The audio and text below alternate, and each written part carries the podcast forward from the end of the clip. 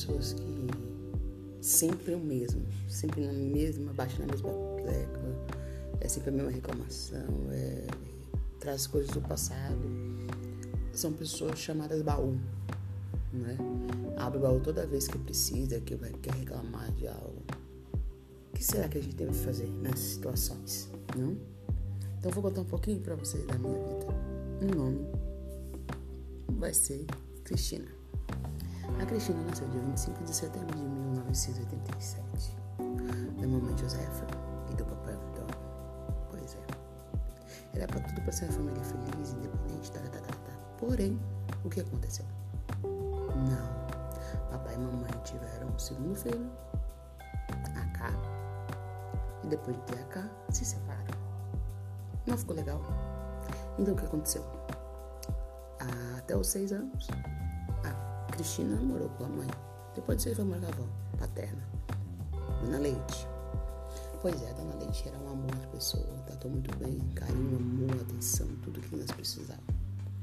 Fora a burocracia da vida, claro. Na vida sempre tem as dificuldades para ser, mas aprendemos a ser quem? A ser valente, a ser gente, a crescer, a ser mulher, firme, né? A ser líder em algumas questões. E outras, eu acho que sempre tem um defeito, né? A gente nunca vai ser perfeito. Pois é, depois disso, cresci, né?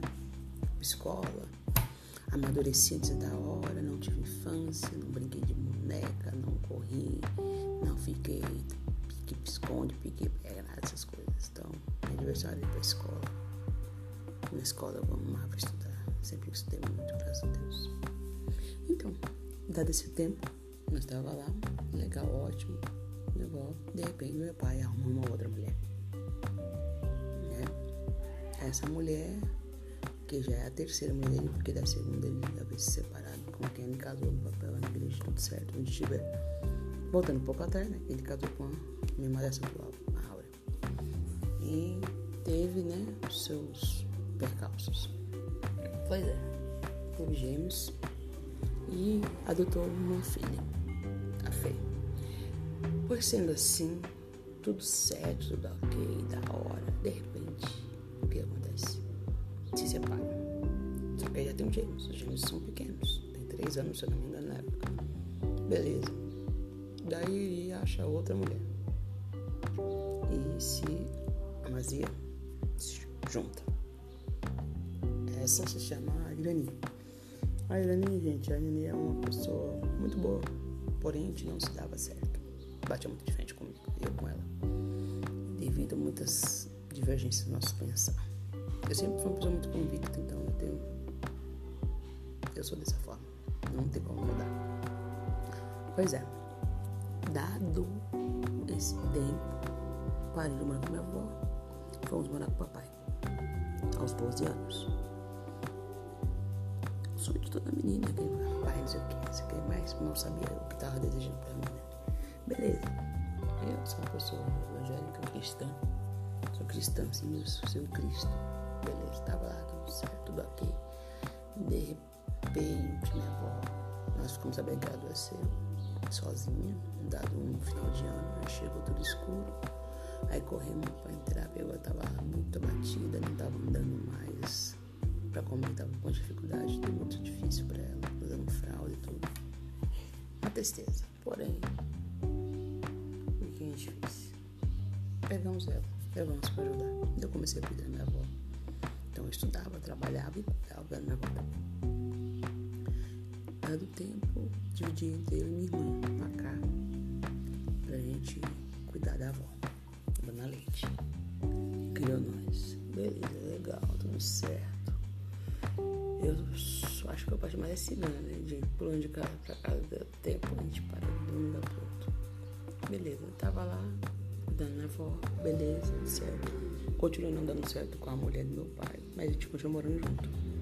Morei com ela até os 18 anos. Dos 12 aos 18. Ela, nunca achei ela uma pessoa ruim, nada. A gente nunca não, nos, nos demos bem. Os filhos dela tampouco, né? Era de boa, dado um tempo. Depois que passou aquele tempo, eu nem cheirava, nem fedia. Pulei. A Kelly. A tem muita coisa, não. dela e dela também é uma coisa, só que não demos certo. Divergimos nos pensamentos. Pois é, no ano de 2004, minha avó faleceu. A Dona Leite falece.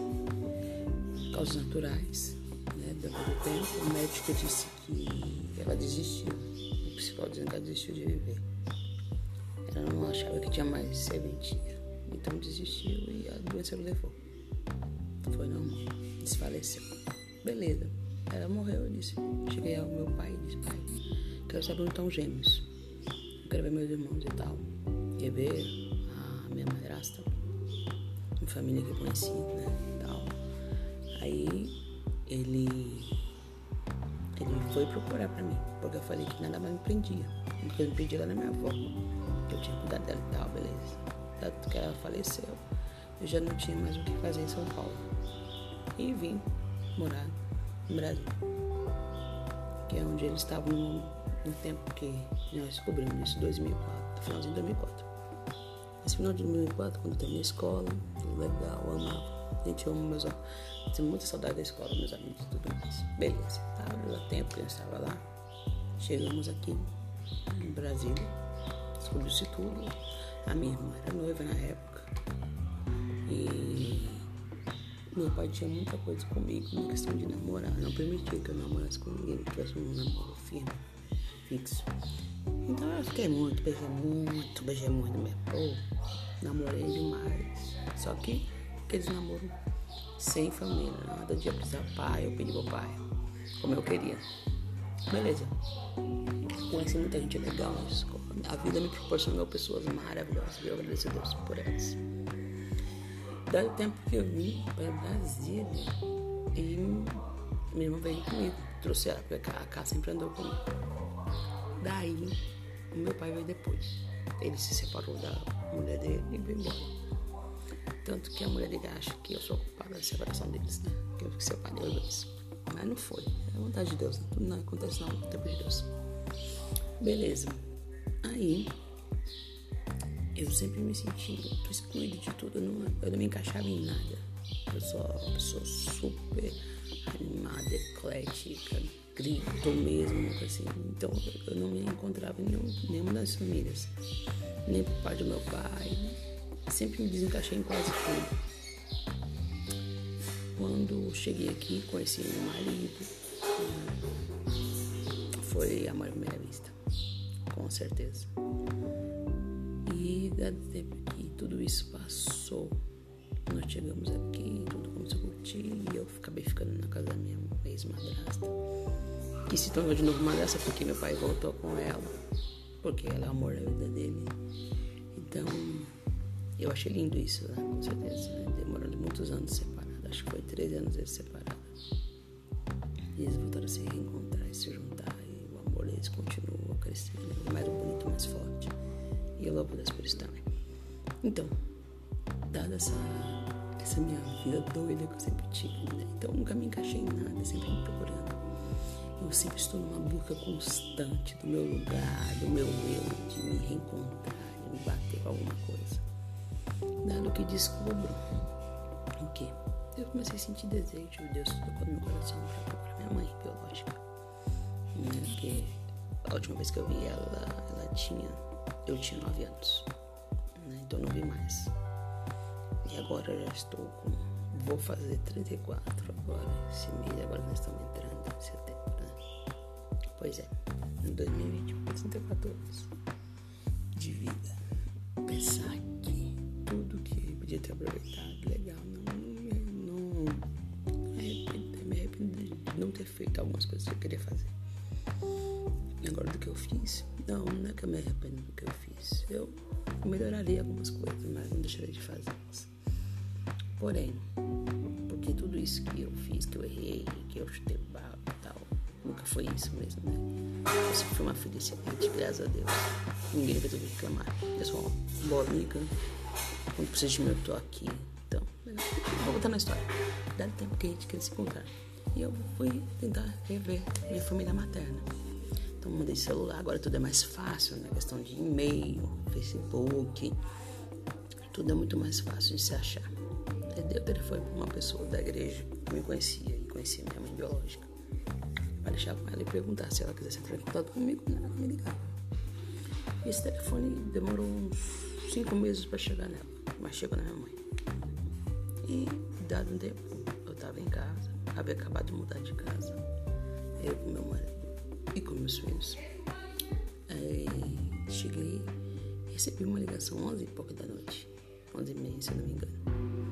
A pessoa me liga, quem tá falando? Eu ah, quer falar com quem? Você que tá ligando? O negócio quem tá falando.